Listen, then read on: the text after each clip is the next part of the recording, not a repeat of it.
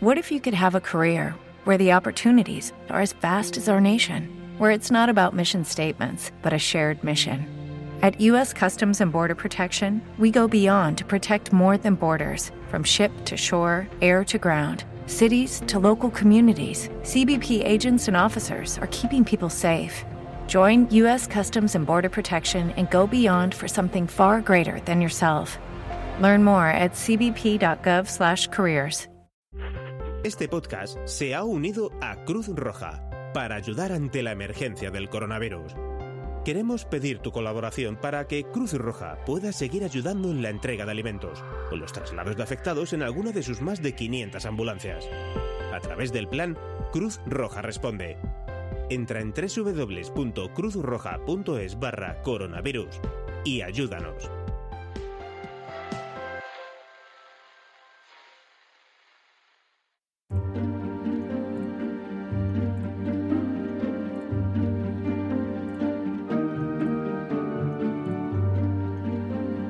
Bienvenidos a Cinema TV. Este es el capítulo 25 y hoy es 22 de abril de 2020. Muy buenas. Esto es Cinema TV, el podcast de cine y series de televisión realizado de manera aperiódica e indiscriminada por todos los miembros de Milcar FM. En este podcast, uno de los locutores de nuestra red de podcast te va a hablar de una película o serie de televisión que haya visto y que te quiera recomendar para que la veas o para que te evites un sufrimiento innecesario. Yo soy Sara Barberá del podcast Habitación 101 Y yo soy Antonio Rentero del podcast Preestreno. y vamos a compartir con vosotros nuestras sensaciones sobre la serie Unorthodox.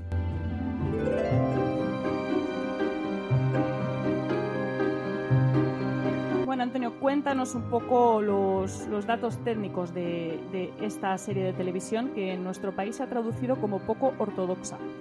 Sí, a mí, bueno, sin ser especialista en, en traducción, pero sí saber algo del idioma, es que creo que aunque la, tradición, la traducción literal sería esa, eh, poco ortodoxa, eh, es por referencia a lo que tiene que ver con la religión, que al final es de lo que va esta serie. Yo creo que lo de inortodoxo, que a lo mejor sería una traducción literal, no sé, No, no, se literal, sería, literal sería realmente heterodoxo, pero lo, han, lo han adaptado un poco, yo creo, el juego de palabras por, por la protagonista y un poco de, de lo que va la historia también. Claro, porque aquí de, de fondo lo que hay es una, una historia de religión, que es lo que, lo que nos cuenta esta, esta miniserie, en realidad. Son solamente cuatro capítulos de 52 minutos de duración. El, el país de producción es eh, Alemania, aunque comenzamos en Estados Unidos, pero luego vamos a ir rápidamente a Alemania. Y está dirigido por Alexa Karolinsky, Anna Winger y María Schrader, con un guion de Deborah Feldman, Daniel Hendler, Alexa Karolinsky, Anna Thompson y Eli Rosen, que adapta, y esto creo que es muy importante resaltarlo, unas memorias de Deborah Feldman, que mm, con algunos cambios es básicamente la historia eh, que estamos viendo en la serie, la que se ajusta a la vida de esta autora, es decir, que estamos ante una de esas historias basadas en hechos reales. Y lo que se nos cuenta en Unorthodox, o poco ortodoxa, es la historia de una joven judía ortodoxa, eh, que abandona el matrimonio que tiene con, con su, con su marido, el rito ortodoxo, viven en el barrio de Williamsburg, en Nueva York, dentro de una zona, no solo barrio judío, sino además barrio donde viven los judíos ortodoxos, y, luego explicaremos un poco esto en qué consiste. Y, y va a haber un momento de crisis en esa pareja que va a llevar a que todo cambie en ese matrimonio, todo cambie en la vida de, de esta chica, y va a huir. Por eso, eh, lo que decíamos al principio, que desde Nueva York vamos a llegar a Berlín. Esa sería la, sinopsis así más, más resumida. Y Sara, en cuanto a actores, cuéntanos porque a mí no me suena ninguno por el nombre, después de ver la serie no he reconocido ningún rostro, pero yo creo que tienes información eh, relevante sobre este aspecto. Sí, a mí tampoco me, sonaba ninguno, pero bueno, he estado investigando un poco. La protagonista se llama Sira Haas, eh, que es quien hace de Esti, Esti Sapiro, que es la, protagonista, y es una actriz muy conocida en, Israel. Eh, su familia no es ortodoxa como lo es su protagonista. Ella tiene 24 años y eh, en su país pues, ha ganado varios premios. Uno de ellos el de mejor actriz en, en el país por una película llamada Princess, que tuvo bastante popularidad.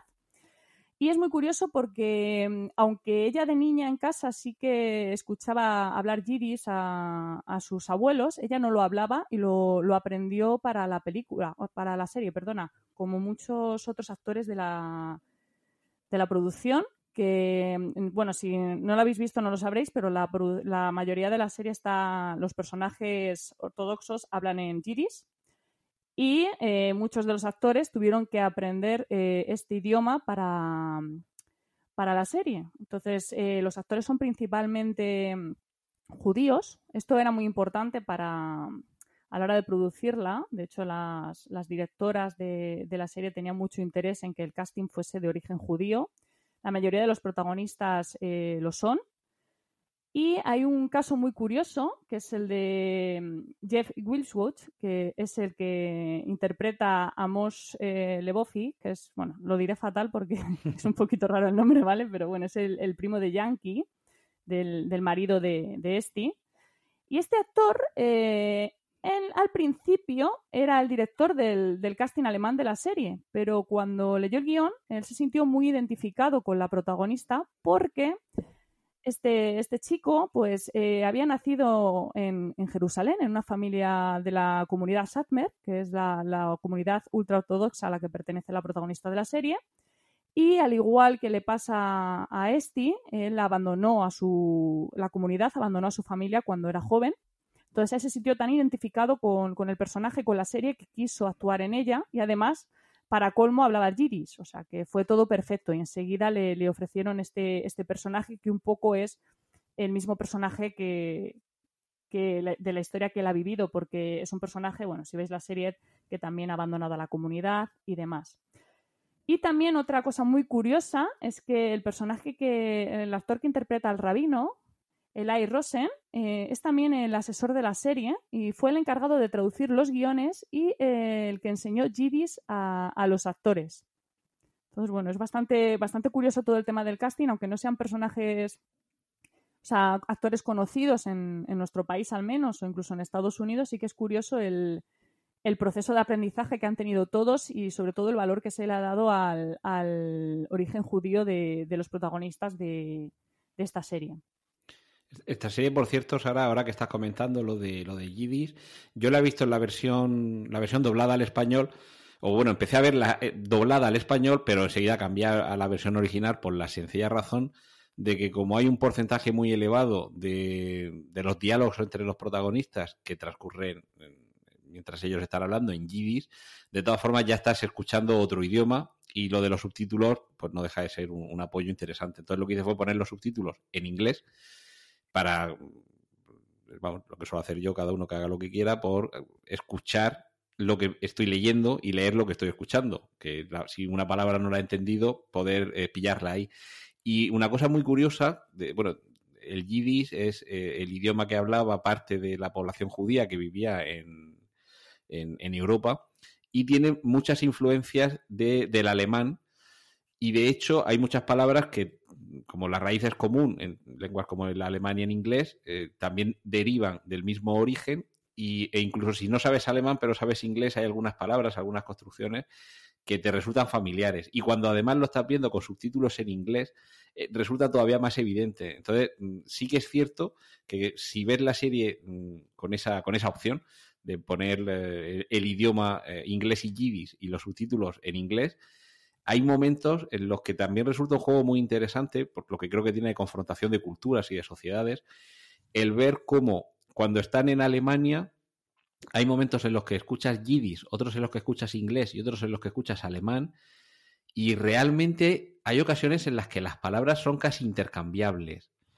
Y yo no sé si eso puede dar una, una noción añadida de esa mezcla de culturas y de ese choque de sociedades y, de costumbres y de religiones, que no sé si lo que, lo que pretende también la, historia, que veamos desde el título, ¿no? La ortodoxia tiene que ver con sujetarse o someterse a unas reglas y no salirse de ellas, pero nos damos cuenta de que son personajes que incluso la propia forma que tienen de hablar, el idioma está mediatizado por esa mezcolanza que ha habido a lo largo del tiempo de la gente que ha ido hablando esos idiomas y como de una raíz común tenemos inglés, alemán y yiddish y comparten tantas cosas.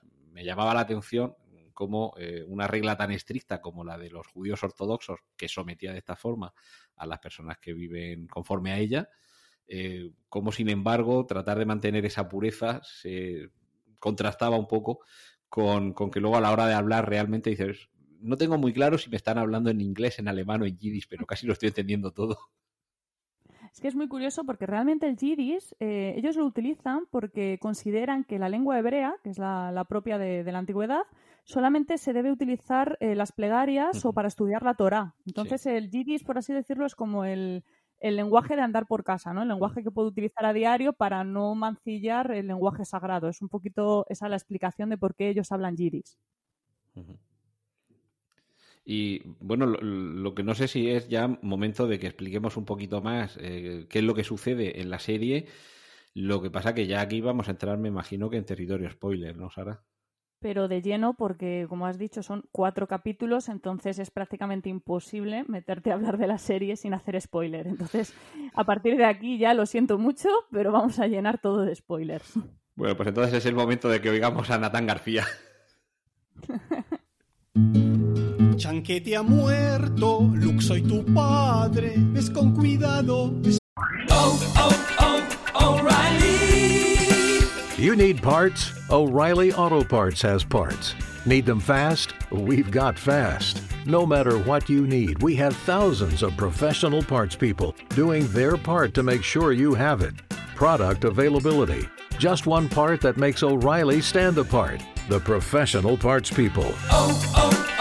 Oh, O'Reilly Auto Parts. por doquier. Bueno, Sara, eh, eh, empezamos explicando un poco eh, qué es lo que le sucede a la protagonista, una, una, forma un poco más genérica y poco a poco vamos contando sus avatares vitales. Pues si quieres para empezar podemos hablar un poco de, las memorias de Deborah Feldman, que son un poquito el germen de, de, de la serie. Y bueno, es importante también contar un poquillo cómo fue su, su historia. Ella la publicó en 2012 y todo esto, bueno, ya como has contado antes, se escapó un poquito como la, la protagonista. Y la historia cambia un poco porque ella ya tenía un hijo. Eh, es un poquito diferente al, a lo que le sucede a Esti.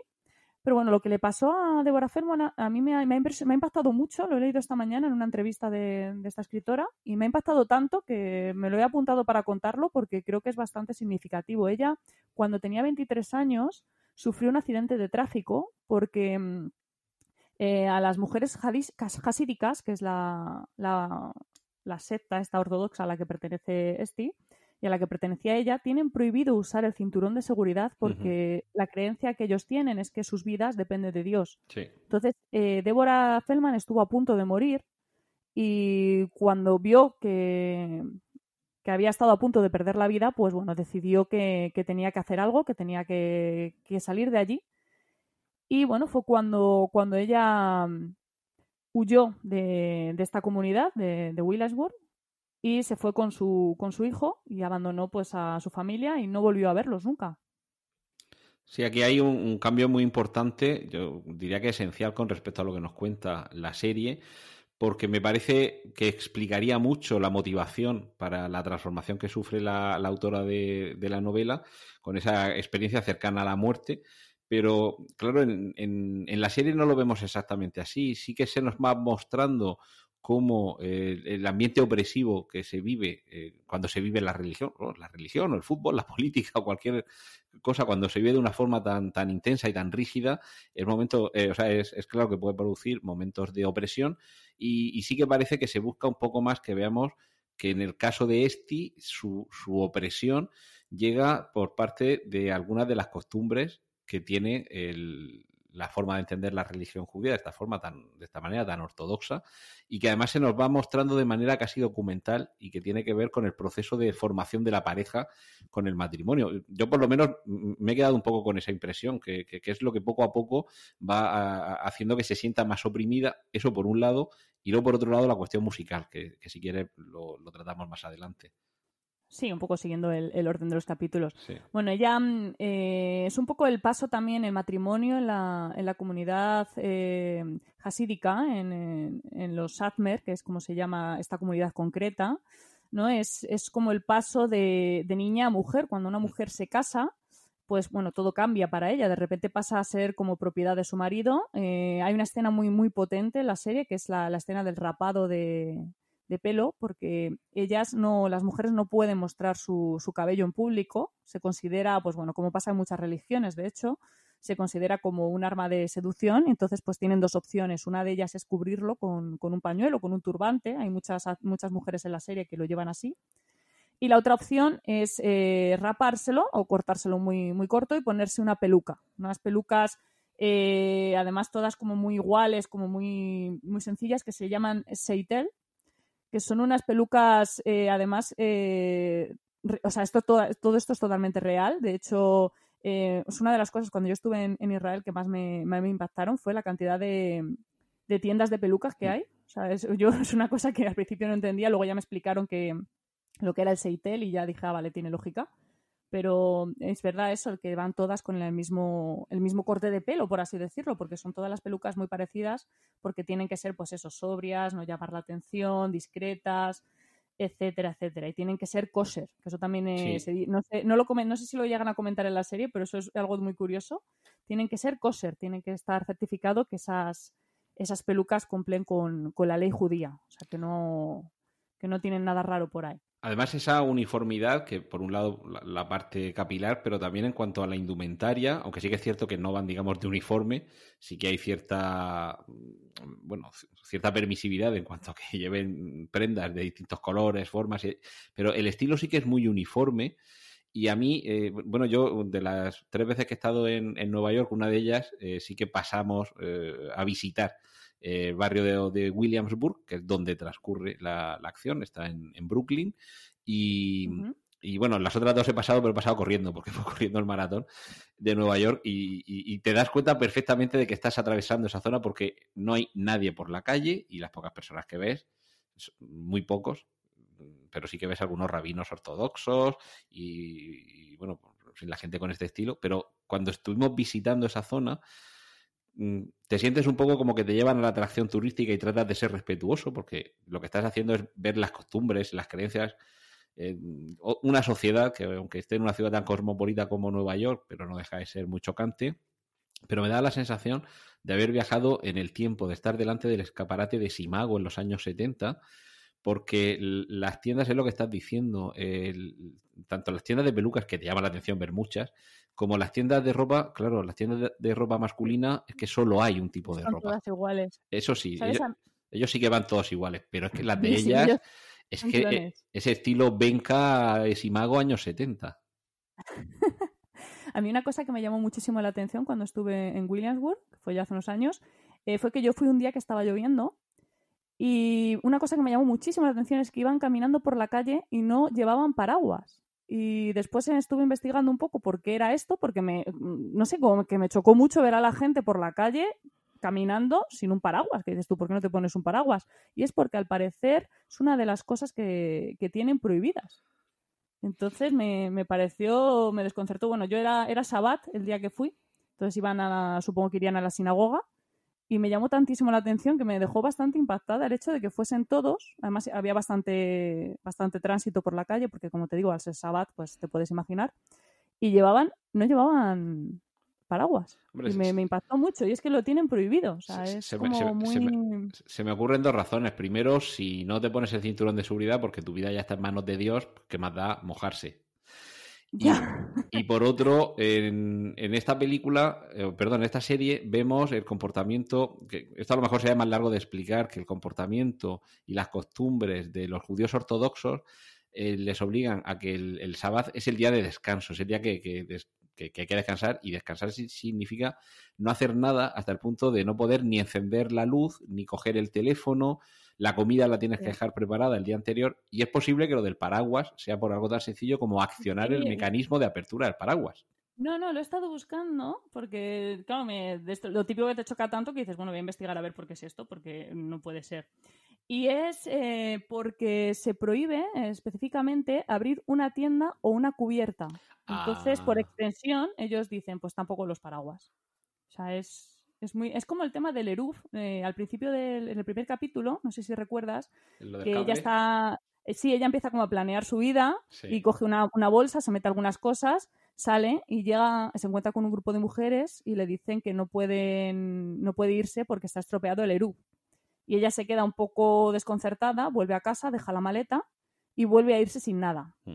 Esto en la, en la, serie no lo terminan de, de, explicar muy bien, pero bueno, el Erup es, eh, es una especie de marca, ¿no? que es un, en, en, Nueva York es una especie de hilo transparente. que un, cable, un cable muy finito. Sí. Un cable transparente que tiene como unos 30 kilómetros, rodea la, rodea la ciudad y es porque mm, ellos tienen prohibido eh, durante el Sabbat eh, cargar ningún objeto desde un dominio privado a un dominio público.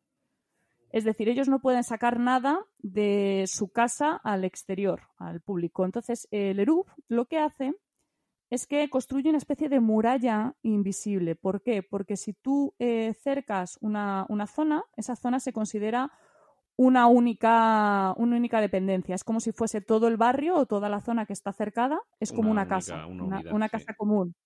Entonces tú, eh, eh, en el interior de, de esa zona, puedes moverte, puedes desplazarte, puedes cargar cosas, pero cosas te estoy hablando del nivel del carrito de tu bebé. O sea, no, no te estoy hablando de cosas, o sea, las llaves de tu casa ya se consideran estar cargando algo. Mm. Entonces, eh, al estar estropeado el ERUP, lo que le pasa a ella es que no puede salir de, no puede moverse, ni siquiera por su barrio. O sea, es como algo eh, exageradísimo, ¿no? Pero es tal cual. Entonces, eh, fíjate cómo, desde el primer momento ya te está explicando la serie de bloqueos tan importantes que tiene incluso para huir. O sea, ya lo tienes todo planeado, tienes el dinero, el pasaporte, eh, la lo, que te vayas a llevar y ni siquiera puedes salir a la calle o ni siquiera puedes cruzar la acera o, bueno, no puedes ni salir del edificio porque se ha roto un cable que es algo, es, un cable que es, algo simbólico. una barrera mental, eso es, es una barrera mental, ni siquiera es una, una barrera real, porque ya me dirás también un hilo transparente que... Exacto. Pues eso la bloquea totalmente su vida y como, eh, como decimos, se tiene que ir sin absolutamente nada. O sea, se va a otro país con lo que el puede pasaporte llevar y, un, sobre de, con un sobre con dinero y cuatro fotos y poco más. Entonces es una escena bastante impactante porque, claro, a nuestros ojos eso no tiene ningún sentido. Tú lo ves y no entiendes nada. Dices, ¿qué, qué hace esta chica? Bueno, aquí mm, sería ya quizá el momento de empezar a explicar que el matrimonio de Esti, de Esther, con, con Yankee, con su, con su marido, es un matrimonio concertado. Ella en la ficción de la serie tiene, creo que son 19 años. Y se supone que uno de los motores que hay detrás de, de esta rama ortodoxa de la religión judía es esa forma tan particular de entender el peso que supone el, holocausto, la pérdida de 6 millones de, vidas que les hace tener que llevar el peso de recuperar un poco esa población eh, perdida a manos del régimen nazi. Es un poco como la obligación moral de eh, procrear quizá un poquito por encima de la media para tratar de alguna manera de compensar aquella, aquella falta. Y de hecho, aunque esto sea un, spoiler de, lo que pasará más, más, adelante, pero estamos en territorio spoiler, esto lo vemos posteriormente cuando ella está en Berlín y el, amigo de, su marido que va a, recuperarla le, echa en cara el que pueda estar en una ciudad sobre los cadáveres de los millones de compatriotas, de compatriotas, de, compatriotas de religión que, que allí fallecieron y que están ahí enterrados. También simbólicamente, porque en algún punto sí que puede haber algún, algún sitio donde estén enterrados, pero de nuevo nos movemos dentro del terreno de lo simbólico y cómo se, se vincula por un lado la muerte y la vida, el nacimiento y, la defunción. Estás obligado a tener muchos hijos para contrarrestar o contrapesar el que mataron a muchos de los nuestros hace 70 años. De hecho, es muy curioso cómo esta comunidad vive todo el tema de, la sexualidad y la procreación, porque a mí es una de las cosas que más me llamó la atención de la serie, es que ellos tienen como una especie de curso ¿no? de, orientación al matrimonio en el que una... Orientación o desorientación, porque no sé yo si aclara mucho. sí que es más bien desorientación, pero bueno, es como una especie de curso en el que se, la, bueno, de hecho hasta la madre de, de, Yankee, del, marido, se mete en la relación de ellos, están todos pendientes de, que tengan relaciones sexuales, unas relaciones sexuales un poco raras porque eh, solamente pueden tener sexo los viernes por la noche, porque bueno, la, la ley judía entiende que el inicio del Shabbat es, el momento propicio para, para, esto, ¿no? Entonces, el resto del tiempo ellos duermen en camas separadas. O sea, es, es una costumbre que tienen de dormir en camas separadas y además durante la menstruación eh, no se pueden tocar. O sea, no te digo que no puedan dormir juntos. O sea, llega al extremo de que no se pueden tocar, que si ella coge un vaso, no se lo puede pasar a él, lo tiene que dejar en la mesa y él tiene que cogerlo. Entonces, eh, básicamente eh, pueden tener relaciones dos días al mes, porque si solamente es los viernes y 15 días con la menstruación y hasta que se purifica y no sé qué, y se da el baño este que no, no recuerdo ahora mismo el nombre, que se ve una escena también de cómo va esta especie de spa. Sí, una especie de sauna, sí. Sí, y demás no puede dormir con su marido, pues ya te digo, dos noches al mes. Y es además una escena, bueno, hay una escena incomodísima de cuando están intentando mantener relaciones que se la ve a ella totalmente tensa, a él encima y es como todo tan, tan horrible que es como, Dios mío, solo quiero salir corriendo, o sea... Ahí, a ver, por un lado, y lo vamos a hacer un poco ligero porque puede tener su aspecto eh, humorístico, si dilatas tanto en el tiempo el momento en el que puedes acceder a tu pareja, lo lógico parece pensar que te cogerás con muchas ganas.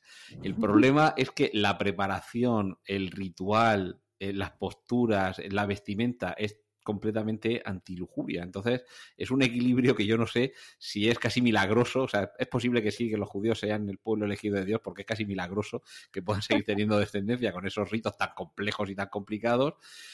Pero, y si me permites, Sara, también el spoiler, al final descubrimos que realmente eh, eh, Yankee eh, está completamente enamorado de su mujer y, sí que es que sí que hace por lo menos un par de sacrificios, uno de ellos muy evidente, aunque luego no le sirve para nada, porque ella le dice que, no, que, que, ese sacrificio y otros que no.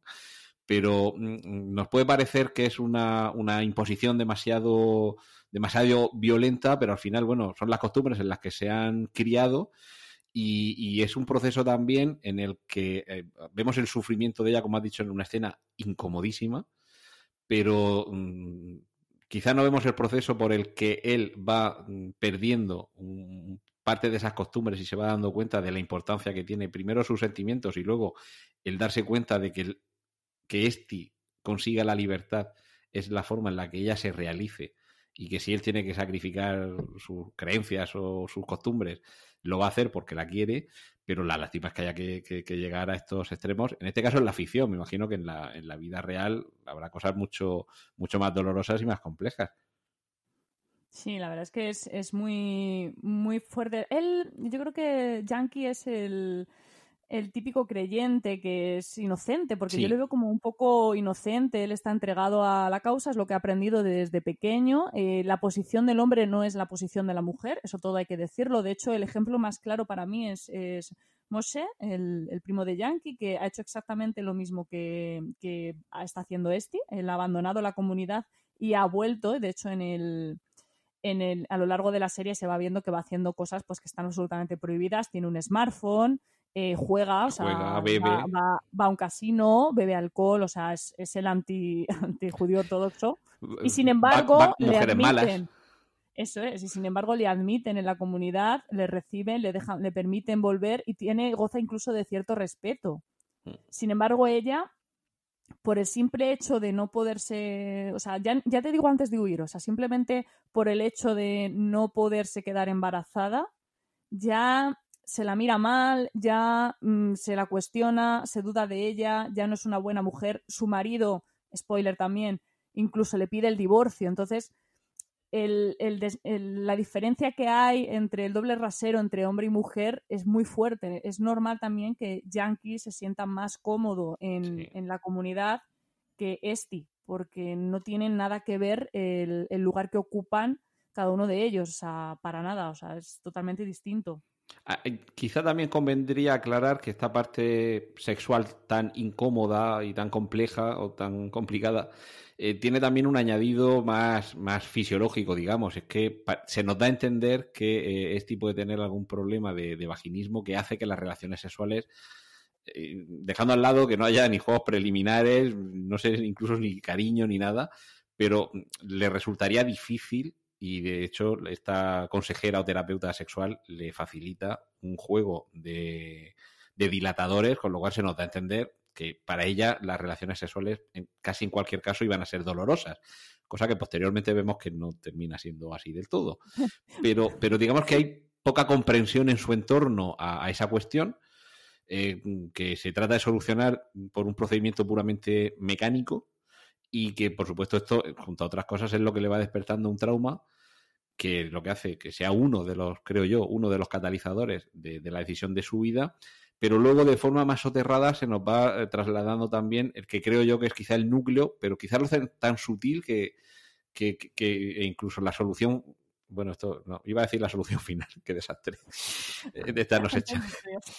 Pero bueno, la decisión final que toma ella con respecto a su futuro artístico eh, es, casi sorpresiva, es casi un deus ex machina.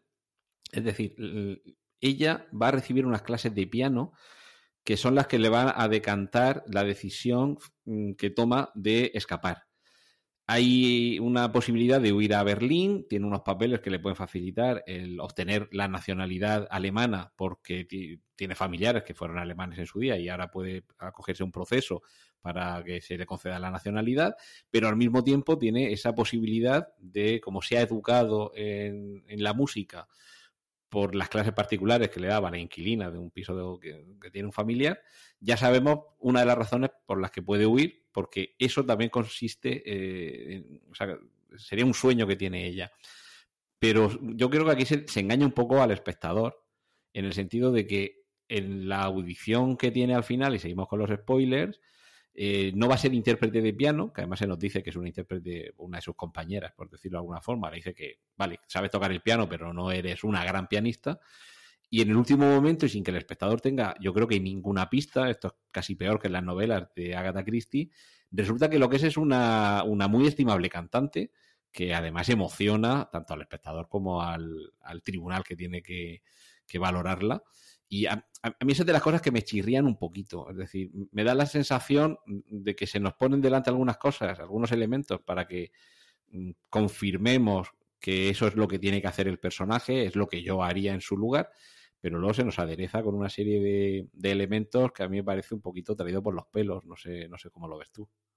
Bueno, eh, sobre la canción sí que te quiero hacer un apunte que, em, a ver, a mí me pasa un poco como a ti, lo que pasa es que yo no sé por qué extraña razón, yo sí que pensaba que ella cantaba, te, lo comenté el otro día, no sé por qué, en algún momento yo, yo, entendí que cantaba, entonces no me, no me chocó tanto, porque yo en algún momento de la serie no sé por qué había escuchado que cantaba o me lo habría inventado. Sí, pero, sí, lo mencionan, pero es una cosa tan de pasada que se hubieran dicho que... No, me sorprendió que cantara, me sorprendió el, cambio también, como a todos, pero sí que me sonaba que ella cantaba. Pero lo que sí que he estado buscando, que me, me parece muy interesante, la canción que ella canta, es la misma canción que, suena en su boda. Es una canción típica ah. que se, se, canta en las bodas hebreas.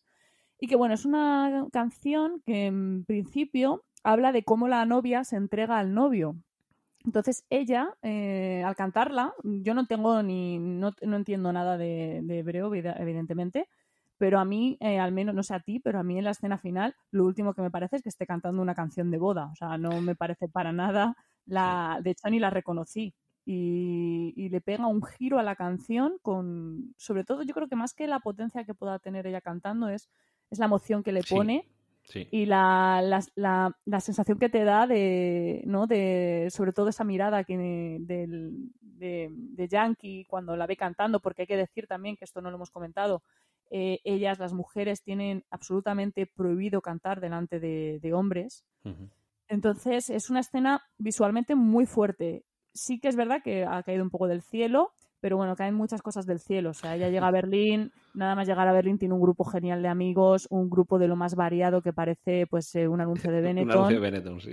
O sea, eh, todo el mundo es majísimo con ella, eh, tiene donde dormir, o sea, es, como todo maravilloso, ¿no? Ella llega y, y la vida es súper fácil, encuentra, o sea, el primer sitio al que va es una academia de música que a ella le encanta, justo tiene una oportunidad de unas becas, o sea, es como todo le sale muy rodado. Eh, también he leído en la, como en la entrevista esta que te comentaba que la intención que tenían un poco tanto la, escritora como las directoras era transmitir a, porque ya sabían que esta serie eh, posiblemente llegue de algún modo a esta comunidad, a la comunidad hasídica, Entonces querían transmitir también un, mensaje de esperanza a todas estas mujeres que, viven aquí, que viven en estas circunstancias. Querían transmitirlas que es posible salir, que es posible tener otra oportunidad. Entonces, por ese lado, después de leer hoy la entrevista, sí que me he quedado más tranquila con el final, porque sí que creo que es el final que, quizás necesiten ver eh, estas mujeres. A lo mejor no es el final más, más realista, posiblemente no lo sea. De hecho, la, propia Deborah Feldman dice que no, tuvo, que no tiene nada que ver con su experiencia real, que para ella fue muy duro adaptarse al, mundo real. Pero sí que creo que es un poco el mensaje de esperanza, ¿no? De que se necesita también, después de ver esta serie, de ver a la pobre Esti y todo lo que, lo que pasa, eh, ver a estas mujeres todo lo que pasan, pues también necesita su, ese toque de esperanza, ¿no? Ese ver, oye, ya ha salido todo bien. Bueno, que tampoco lo sabemos porque el resultado de la audición no se llega a desvelar, pero bueno. Sí, podemos, imaginar que puede tener una vida allí. Se puede imaginar y yo creo que también es como valioso, ¿no? Ese mensaje positivo, sobre todo si, como comento, pues esto llega por casualidad a manos de, alguna de estas mujeres que esté replanteándose su, existencia y le puede dar un empujoncito a, salir de esa comunidad y, a liberarse. Yo, fíjate, Sara, además de, esta lectura, que es también, la más evidente, mm, también me pareció muy, muy válida, entre comillas, la lección que nos pueda trasladar esta serie, es que las series y las películas y los libros pueden trasladar lecciones, y, es la opresión. Eh, en este caso, sobre todo, muy centrada en, la mujer, pero quiero decir que esto no sería igualmente válido para la mujer occidental, católica no, no practicante, que vive con una situación familiar, personal, marital, laboral, en la que también está oprimida. Y me parece que en ese sentido opera un poco como confrontación de los problemas que tienen algunas personas que son eso que decimos siempre, lo que dice en ocasiones Emilio Cano, ¡Lor! ¡Lor al líder! Aquello de los problemas del primer mundo. A ver, seguro que mejor que ella están muchas de las que hoy a lo mejor no son conscientes de que están oprimidas.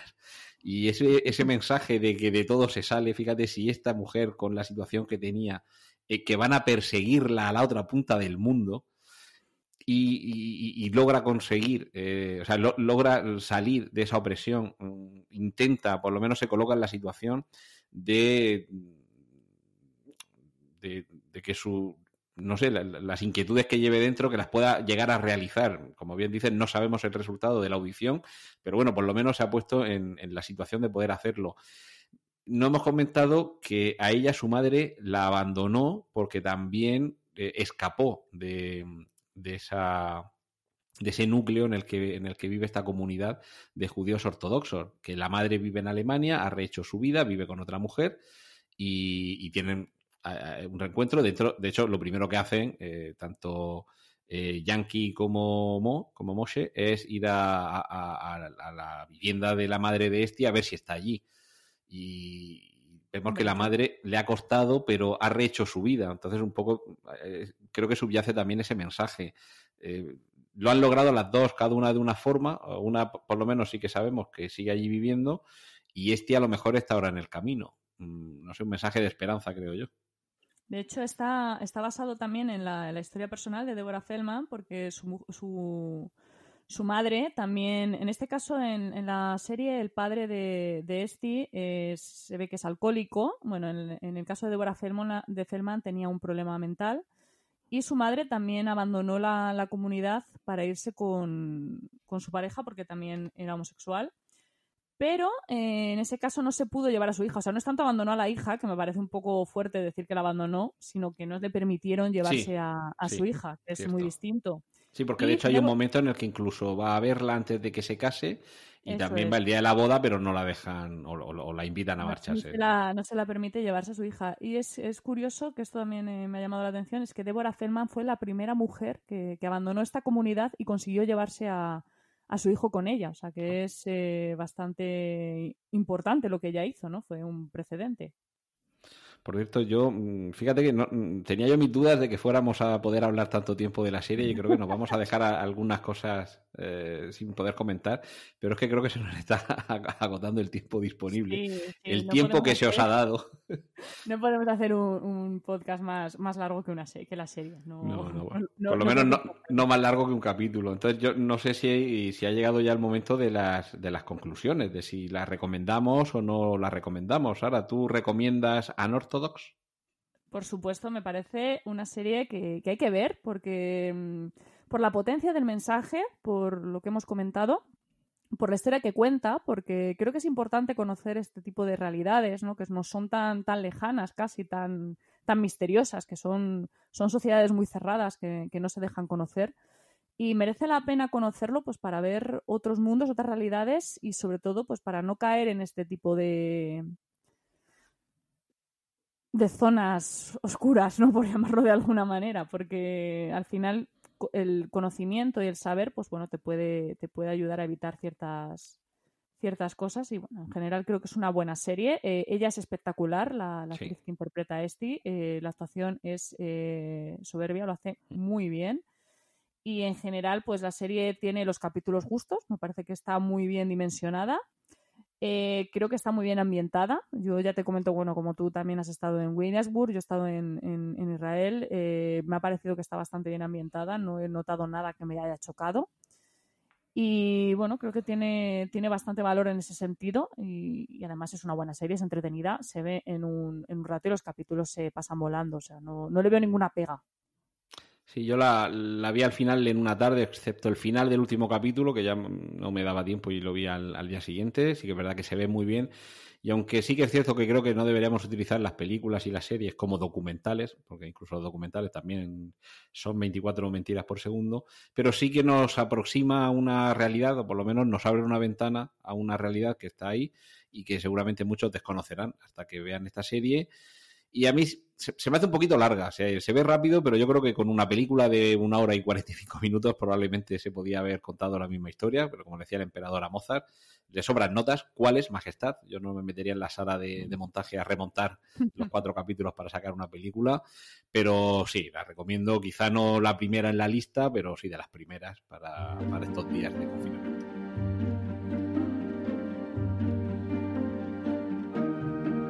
Pues con esto hemos llegado al final del podcast de hoy. Gracias por, el tiempo que habéis dedicado a escucharnos. Espero que os haya resultado entretenido. Tenéis toda la información y enlaces de este episodio en emilcar.fm, donde esperamos vuestros comentarios.